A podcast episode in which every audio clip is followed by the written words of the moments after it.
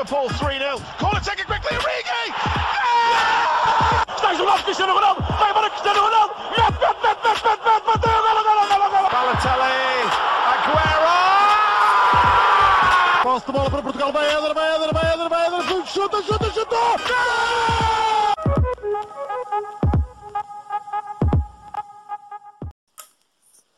Sejam muito bem-vindos a mais um episódio do podcast O Spanenka.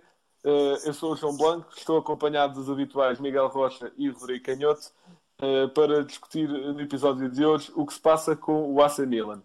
O AC Milan é um clube histórico do futebol mundial, uh, é um clube italiano que já tem sete Champions League, é dos maiores vencedores da, da Liga Milionária de sempre.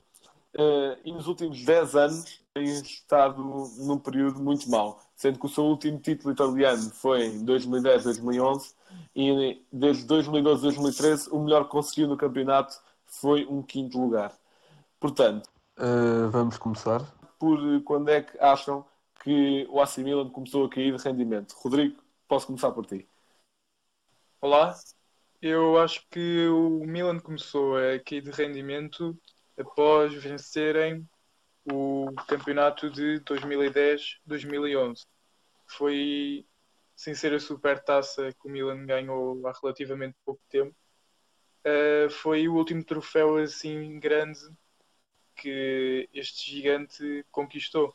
Numa altura, a equipa tinha nomes como Nesta, Zambrota, Pirlo, Ronaldinho, Van Bommel, Gattuso, Inzaghi e Ibra. E é curioso que destes nomes, o mais novo, e era dos mais novos do plantel, era Ibrahimovic. Na altura tinha 28 anos. O mais velho daqui era Inzaghi com 36. Portanto, acho que uma das razões para o Milan ter caído é as idades muito elevadas dos jogadores. Miguel, concordas de que esta tenha sido uh, a altura em que o Milan começou a cair? Uh, olá, Uh, eu acho que começou ainda um pouco antes, por volta do ano 2007, após o AC Milan ter ganho a sua última Champions um, e a Supertaça Europeia. Uh, após, após esse ano, o Milan apenas ganhou mais uma Liga Italiana e mais uma Supertaça Italiana.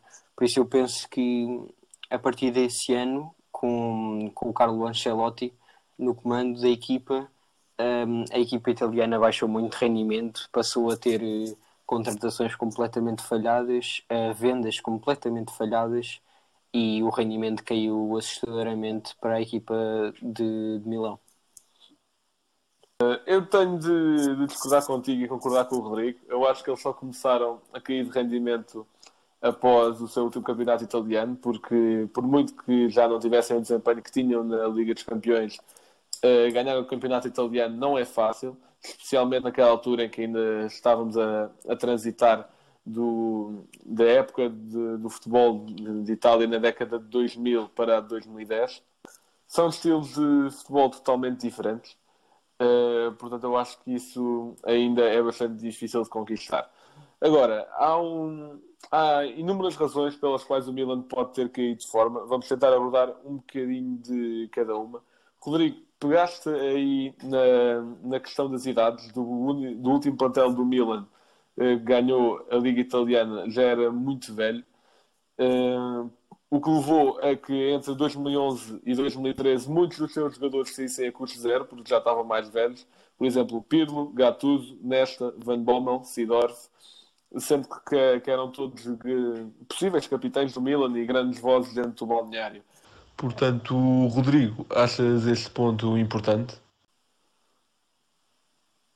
Sim, claro que sim. Desses jogadores que falaste, Gattuso, Pirlo, Nesta uh, e Sidorf estavam na conquista da Champions League do Milan frente ao Liverpool. Um jogo ganho pela equipa de Milão por 2-1, dois golos de, do Inzaghi e e era uma equipa recheada de grandes nomes. Eu estou agora a ver aqui o 11 inicial. Temos Dida, Maldini, Nesta, uh, já falámos do Pirlo, Gattuso, Sidorf, Kaká e Inzaghi. Se não me engano, o jogador, o jogador mais jovem que está aqui na altura era o Kaká. Ainda havia Cafu no banco, que, se não me engano, é, se não é o jogador mais velho sempre a jogar uma final de Champions, é dos jogadores mais velhos, jogadores de campo. Daqui, talvez, Kaká, na altura, teria os seus 22 anos, por isso o Milan te, teve sempre um plantel eh, recheado de jogadores muito velhos. Uma, uma curiosidade sobre essa final, enquanto que o Milan tinha este plantel recheado de grandes jogadores, uma cartada do Liverpool foi Peter Crouch. Portanto, podia-se ver bem a diferença que havia do, do gigante Milan para outro grande clube da Europa, o Liverpool. Eu acho que um, um dos grandes problemas do Milan foi a falta de capacidade para conseguir renovar o plantel. Como o Miguel há bocado referiu, são muitas, muitas compras falhadas. O exemplo de Paquetá, uh, Balotelli, Montelar, o próprio Ronaldinho não foi o que se esperou, e Alexandre Pato. E os jogadores da formação, uh, até agora, penso que só Donnarumma é que se afirmou na equipa do Milan. A Balotelli não é da formação, mas uh, El Sharawi, por exemplo, que era assim a joia do Milan, hoje em dia está na China. Portanto, acho que há um grande problema de renovar o plantel da equipa de Milão. Miguel? Uh, sim, eu concordo com a opinião do Rodrigo. Acho que as idades do, das últimas equipas do Milan é um, é um fator que pode ter levado ao, ao insucesso da, da equipa.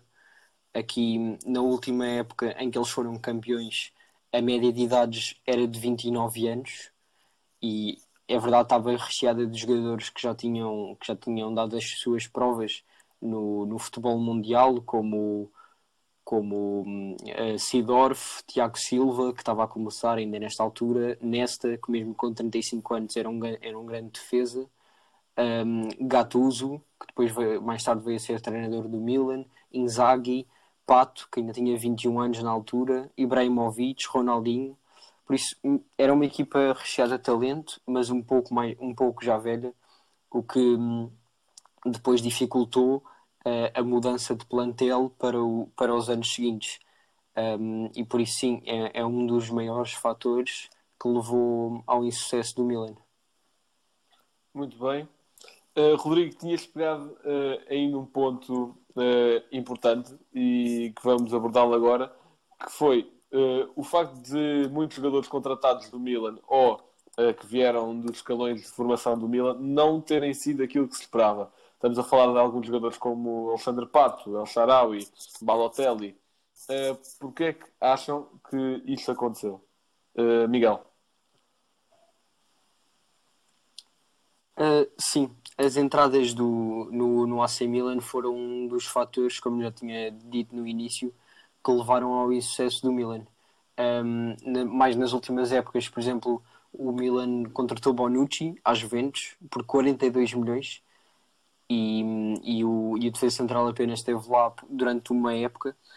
Um, recuando até 2008, o Milan também comprou por 25 milhões o Ronaldinho Gaúcho ao Barça, o que para a altura já era um, um grande valor. Uh, depois, por exemplo, Ibrahimovic, também ao Barça, chegou por outros 25 milhões. Um, estes jogadores não foram o que se esperava que fosse, porque eram dois jogadores que estavam no topo da sua, da sua carreira uh, o Ronaldinho com 28 anos e o Ibrahimovic com 29, por isso tinham tudo para dar ao, à equipa de Milão. Um, depois, o Milan, mais ultimamente, tem começado a, a, gastar dinheiro em jogadores mais jovens, como por exemplo em Kessier, que comprou a Atalanta em 2019 por 25 milhões, como André Silva ao, ao Porto por 38 milhões, por isso o, o, Milan tem mudado um pouco a sua visão e, a sua, e as suas opções de mercado, mas ainda assim não tem resultado como o esperado.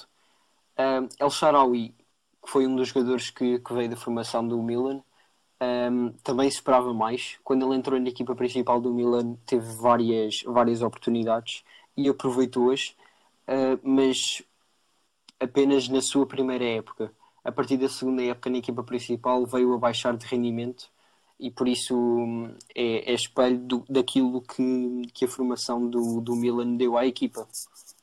Rodrigo? Eu queria eh, realçar quatro pontos eh, no- nas razões de fracasso no Milan. Eh, duas delas têm a ver com, quer dizer, toda, grande parte delas tem a ver com o plantel, mas relativamente a duas posições que são ponta de lança e defesas centrais. Em relação aos pontas de lança, eh, após a saída de Shevchenko e de Inzaghi, acho que o Milan, eh, sem ser Ibrahimovic, e mesmo assim deixou a desejar, o internacional sueco, o, o Milan nunca mais conseguiu encontrar um grande ponta de lança de referência.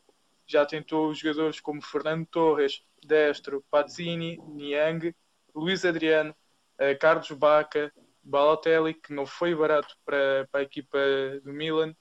Também já tentou Nicola Kalinic, o próprio André, Si- André Silva, Patrick Cutrone e nenhum funciona naquela equipa. Está agora a tentar, por exemplo, o Rafael Leão. Vamos ver como é que o internacional português sai. Espero que corra tudo bem com ele. Está ao pé de um grande jogador que é Ibrahimovic. Por isso vamos ver eh, como sai o jovem ponta-lança português. Em relação aos defesas centrais, após saídas de lendas do Milan como Maldini e Nesta, nunca mais o Milan encontrou uma- dois centrais sólidos como os que já referi. Então, Palheta, Zapata, Alex, o Bonucci, eh, entre outros, entre outros, o Musacho e Romagnoli vai vai dando alguma segurança, mas acho que ainda eh, não apresenta o nível que o Milan precisa. Outro aspecto é a quantidade de jogadores que transitam de uma época para outra. Eu tenho aqui à minha frente o plantel do Milan 15-16 e depois noutra janela o 17-18. Sabem quantos jogadores é que ficaram? Então, Três. Apenas três jogadores ficaram. Donnarumma, o Montolivo e o Suso. Por isso é impressionante a quantidade de jogadores que saem de uma época para outra. E outra questão é: será que os jogadores mandam num clube? Não sei se lembram, mas o caso da renovação do Donnarumma gerou uma grande polémica. Os adeptos Sim, até já sim. atiravam dinheiro para, para o pé do Uhum. jovem guarda-redes italiano, porque ele, para renovar, teve de trazer o seu irmão, António Donnarumma. uhum. E, na minha opinião, António Donnarumma nunca apresentou, há- não sei se já jogou pela equipa principal, creio que fez cerca de um ou dois jogos, nunca saiu muito, por Donnarumma. Gigi Donnarumma é um grande guarda-redes, mas o seu irmão nunca provou ser assim algo. E é um dos pontos importantes, que eu acho que eh, está muito instável a equipa de Milão. A verdade é que o Donnarumma tinha meio mundo a- a- atrás dele, por isso fez um grande favor ao Milan não ter saído nesse mercado de transferências. Sim, ele também fez bem renovar, só que, se não me engano, foram por valores Sim, sim, claro, claro, claro. Uhum. Uh, por acaso, pegando naquela parte em que tu estavas a falar dos pontas de lança, uh, eu não acho que eu, eu não acho que não, não tenha havido nenhum ponta de lança que tenha alçado no Milan uh, depois da saída da, prima, da primeira passagem de Ibrahimovic pelo clube. Eu acho que até no passado recente houve um que encaixou, que é Piantek. Só que uh, em meia época eu acho que ele fez 14 gols pelo Milan. Uh, algo muito bom, sendo que a equipa é tão instável como estamos, como estamos a perceber. Uh, só que depois, uma, uma época a seguir, contando vá de janeiro a janeiro, ele é emprestado ao Hertha Berlim. Não, Oh. vendido. Vendido, pronto, ainda bem que me corrigiste. Uh, p- portanto, eu não, essa juro que não percebi quando, quando ouvi essa notícia. Uh, sendo que tinha sido o melhor ponta de lança do AC Milan uh, tranquilamente nos últimos 9, 10 anos. Depois vendem-no para dar espaço a Rafael Leão, que pronto, é um jogador jovem que vai evoluir se tudo correr bem, e ao seu antigo ponta de lança de mínimo bom rendimento, Ibrahimovic. Só que a diferença é que Ibrahimovic já está com mais de 10 anos. Óbvio que eh, Zlatan já provou que a idade para ele não é um problema, ele vai jogar bem até com 60 anos. Uh, mas vender assim um ponta de lança que estava a dar tão bons sinais, acho Não percebi mesmo. Em relação aos centrais, eu, eu concordo contigo. Eh, acho que Romagnoli tem de se dar muito crédito porque ele tem feito pelo, Min- eh, pelo Milan nos últimos eh, quatro anos, acho eu. E, e acho que vai, vai ser um- uma boa prospecção para o futuro. Eh, mas continua. Diz. Um, o Piantek, quando chegou ao Milan, na época 18-19, fe- realizou 21 jogos, 11 golos. Mas esta época tinha feito 20 jogos e apenas 5 golos. Por isso houve uma, uma queda de rendimento enorme. E ele no Hertha de Berlim, quer dizer, tivemos a paragem, é verdade. Se não me engano, foi para lá em janeiro. Tivemos a paragem, mas a média não, não é assim muito diferente daquela que ele tinha no Milan. Pelo Hertha de Berlim são 7 jogos, dois golos. Por isso houve qualquer coisa em meio ano no Milan que fez com que as coisas corressem mal. Sim, mas entretanto o Milan também trocou de treinador. Trocou de Gattuso, que foi com quem ele fez aquele bom rendimento, para Giampaolo e depois para Pioli.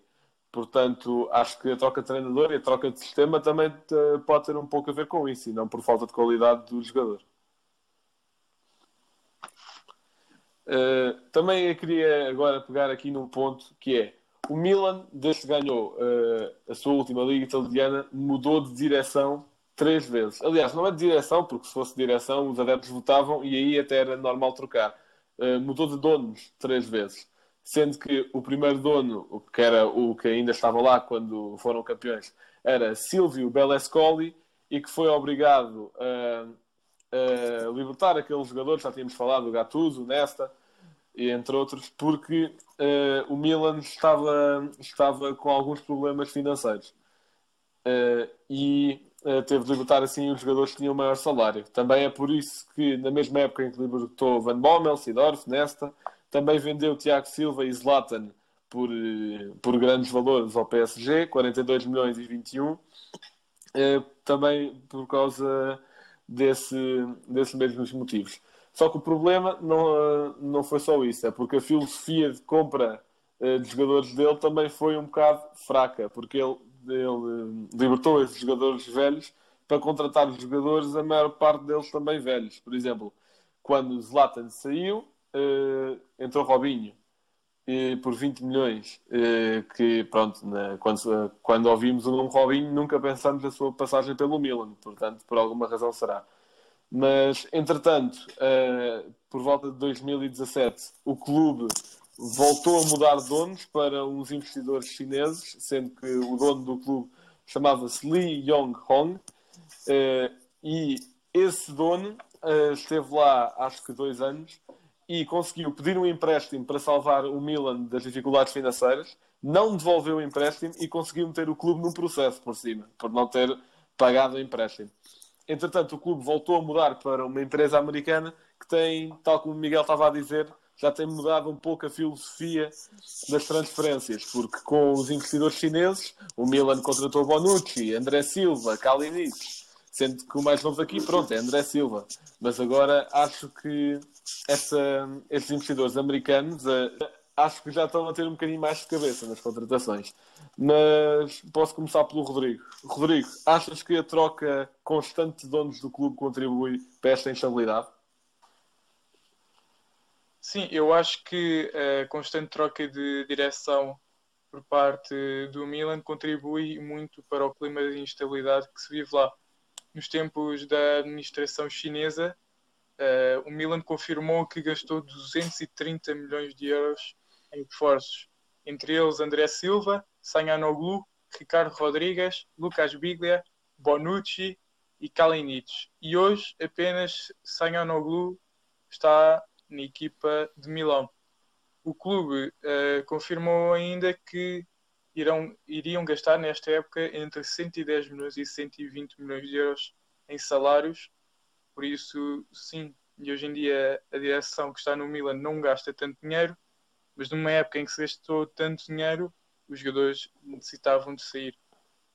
Miguel? Uh, eu concordo, concordo com o Rodrigo e contigo, com o que estavam a dizer.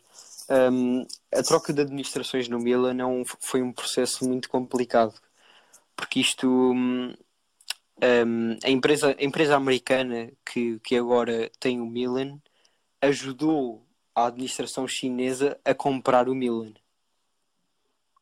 A, a empresa chinesa que comprou o Milan ao Berlusconi por 740 milhões de euros um, teve uma entrada da, da empresa uh, americana, que agora tem o Milan, no valor de 303 milhões de euros, ou seja, foi quase metade do valor. E isto, isto o que aconteceu foi que um, a empresa americana tinha um acordo com a empresa chinesa de que se eles falhassem um pagamento, um, iriam eles, a empresa americana iria avançar para a compra do Milan. E, e foi isso que aconteceu o Lee Yong-hong falhou um dos pagamentos uh, e 15 meses depois do clube ter sido adquirido por um investidor chinês, o Milan voltou a mudar de mãos e passou a ser controlado pela Elliott Management Fund, um, um fundo de capital uh, de Nova York. Por isso, esta instabilidade toda do Milan foi, foi, foi muito complicada e, e, fez com que o Milan se ressentisse muito. Como o Rodrigo estava a dizer, é, as compras absurdas, e ou melhor, os montantes absurdos que o Milan gastou em muitos jogadores um, fez com que quando, quando a empresa americana avançou para a compra do Milan tivesse que se retrair muito e, e ainda, ainda, ainda injetou 50 milhões de euros para amenizar a, a grave situação do clube. Por isso, estes, estes últimos anos do Milan têm sido muito complicados para a administração. Deixa-me só acrescentar uma coisa. Eu acho que o Milan pode estar num tempo de viragem com esta nova direção, porque, se não me engano, Miguel, tu disseste que a média de idades, quando eles ganharam, foi o campeonato, que era 29 anos. O campeonato, sim. sim e agora já baixou para 25,83. Portanto, o facto uhum. de não poderem gastar tanto dinheiro está a contribuir e, eh, e, muito para uma possível renovação do Milan. O jogador mais velho uh, é Ibrahimovic, 38 anos. O segundo mais velho, Biglia, com 34. Depois ainda temos o Begovic com 32, mas de resto são jogadores abaixo de 30 anos, o que é muito bom, tendo o Milan já passado por tantas saídas a custo zero por jogadores acima de 30 e 30 anos. Uh, eu concordo contigo, Rodrigo. Eu acho que hum, agora uh, esta direção uh, americana pode tornar-se num, num tempo de viragem para o Milan, pelas, pelos motivos que já disseste, também pela nova filosofia de, de contratações. mas acho que uma coisa que falta ao Milan, pelo menos na minha visão, é, é um bom treinador. Porque Pioli tem, tem estado desde que Pioli assumiu o, o comando técnico do Milan, no Milan vê-se que está a melhorar uh, o seu futebol do que, uh, o futebol, do que o futebol jogado com Gianpaolo. Só que acho que ainda assim não é, não é um treinador de calibre suficiente para esta equipa. Não é preciso ir buscar um nome sonante, como contratar Mourinho, ou Klopp, ou Guardiola. Uh, mas pelo menos apostar em alguém que tenha ideias de jogo mais sólidas e que já tenha provado que funcionassem. Por exemplo, acho que um treinador muito apropriado para o Milan seria Tenag, o atual treinador do Ajax, ou até Nagelsmann, o atual do Leipzig. Só que uh, acho que é isso que falta para o, para o Milan uh, se tornar mais, uh, ainda mais competitivo. Sim, eu concordo contigo. Acho que tem de vir um treinador com uma filosofia completamente nova, como são esses treinadores. Então, do Leipzig é dos treinadores mais jovens e melhores que temos neste momento no mercado e acho que poderia ser um excelente treinador para esta equipa do Milan. Ele que já provou que consegue trabalhar com os jovens e acho que este plantel do Milan poderia ser um bom plantel para o treinador alemão treinar. E um, um exercício que eu tinha preparado era basicamente uh, Miguel e Rodrigo, pensem que vocês são os presidentes atuais do AC Milan e que podem fazer as contratações que quiserem, têm fundos ilimitados para investirem onde quiserem. Como é que vocês voltariam a pôr o Milan uh, no sítio onde merece estar? Rodrigo. Bom, em primeiro lugar, não demoliria o San Siro, como já ouvi que há projetos para o fazerem. Acho que é um estádio histórico, já deu tantas boas memórias à equipa de Milão que acho que seria para manter.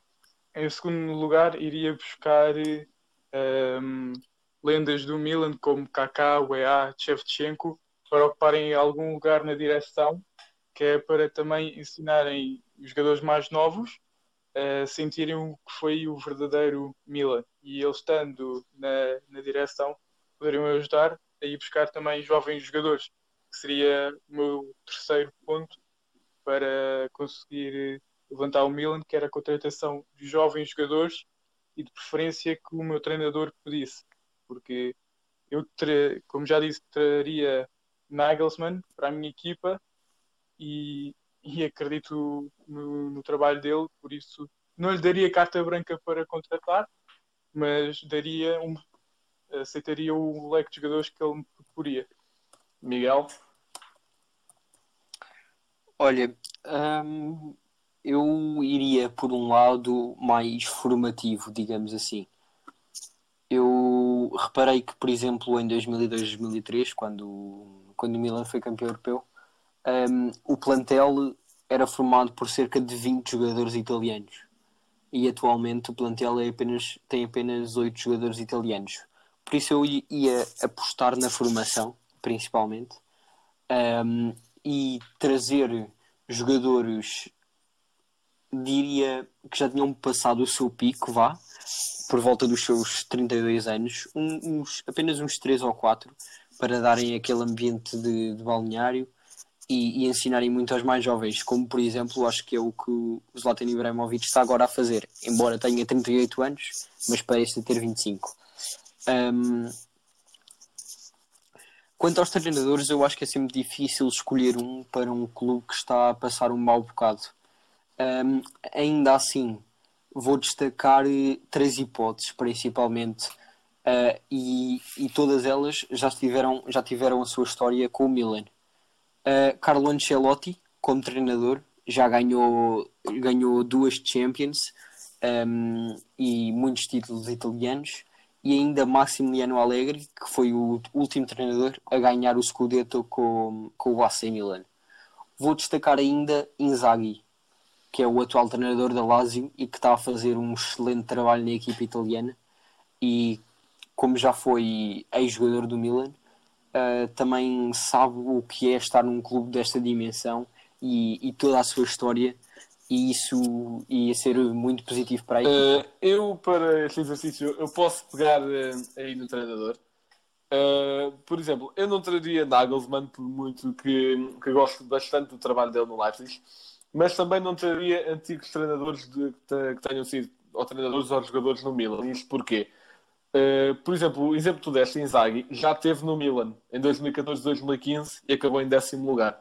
Portanto, por muito que ele agora tenha melhorado, aliás, gosto muito de ver a Lazio jogar. Sim, exatamente. Era, era mais por aí, era mais por aí, pelo, pelo, pelo, pelo nível em que ele tinha chegado. Sim, aliás, eu adoro ver a Lazio jogar, acho que é uma das equipas que, que, que gosto mais de ver jogar esta época, uh, mas ainda assim eu, eu optaria por Tenag, porque acho que é um treinador que já precisa dar um salto para uma equipa do top 5 europeu uh, e já provou que, que, que faz um excelente trabalho nos clubes onde passa, pelas semifinais uh, alcançadas na época passada, onde eliminou a Juventus e o Real.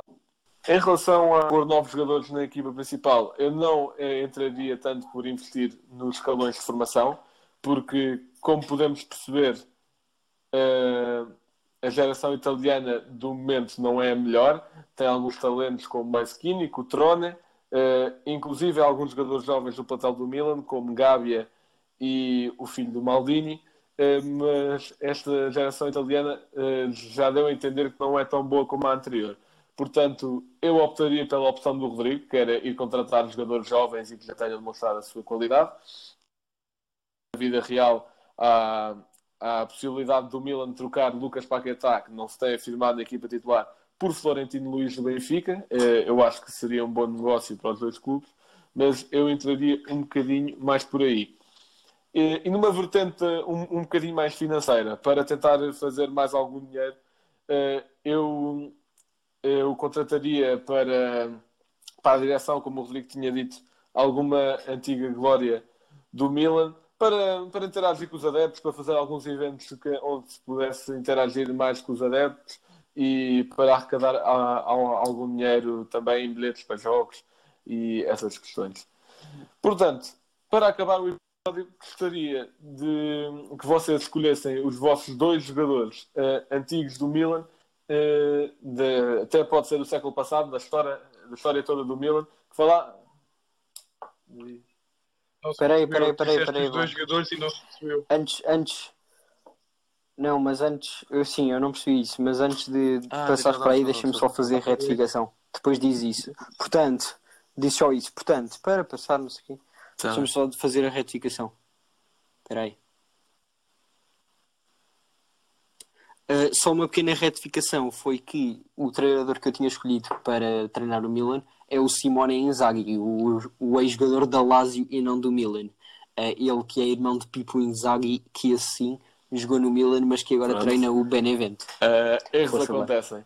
Bem, uh, para concluir, gostaria de cada um de nós uh, escolhesse uh, da época antiga ou atual do Milan, da história, os dois jogadores que, que vocês acham que tenham sido os mais marcantes. E podem pegar em alguns e discutir quais é que escolhem e o porquê, mas escolham só dois.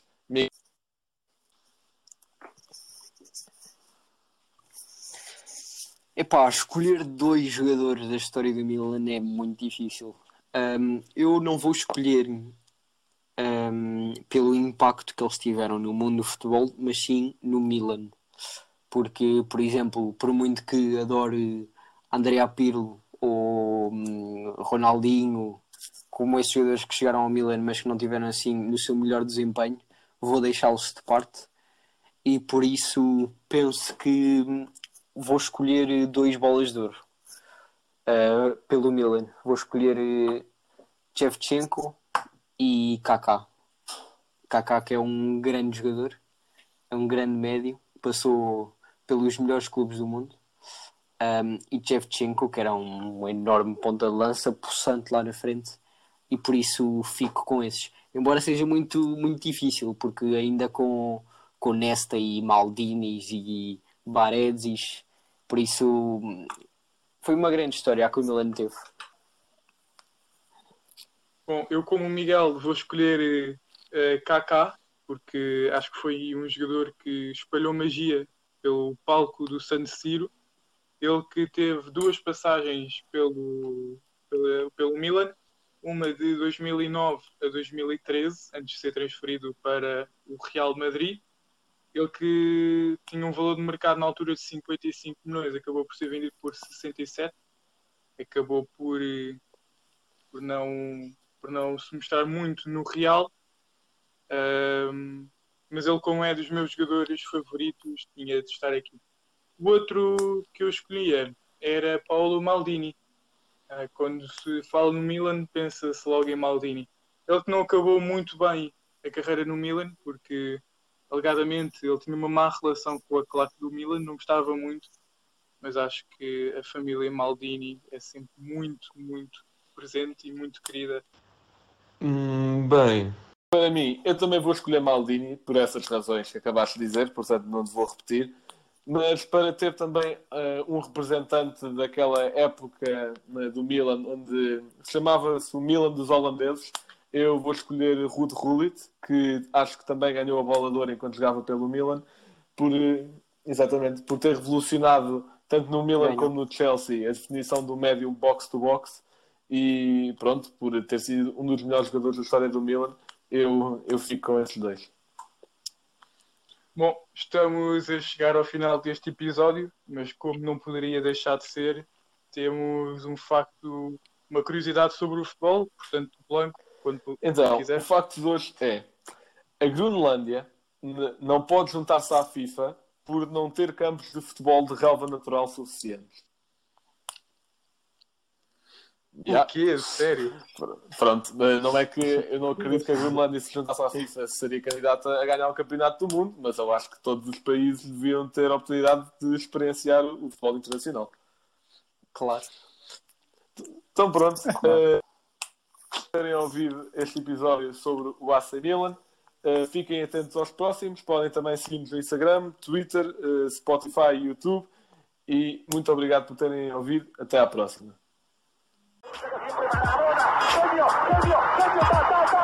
Liverpool 3 0. Corner taken quickly. Origi! Está jogado Cristiano Ronaldo. Vai embora Cristiano Ronaldo. Mete, mete, mete, mete, mete, mete. Bateu. Golo, golo, golo, golo. Balotelli. Aguero! Posse de bola para Portugal. Vai Éder, vai Éder, vai Éder, vai Éder. Chuta, chuta, chuta. Gol!